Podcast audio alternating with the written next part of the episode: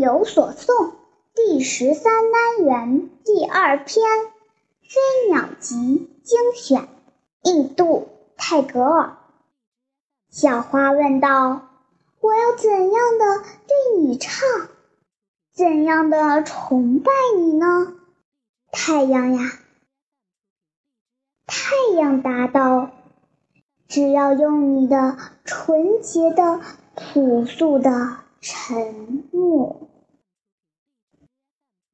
二，这树的颤动枝叶，触动着我的心，像一个婴儿的手指。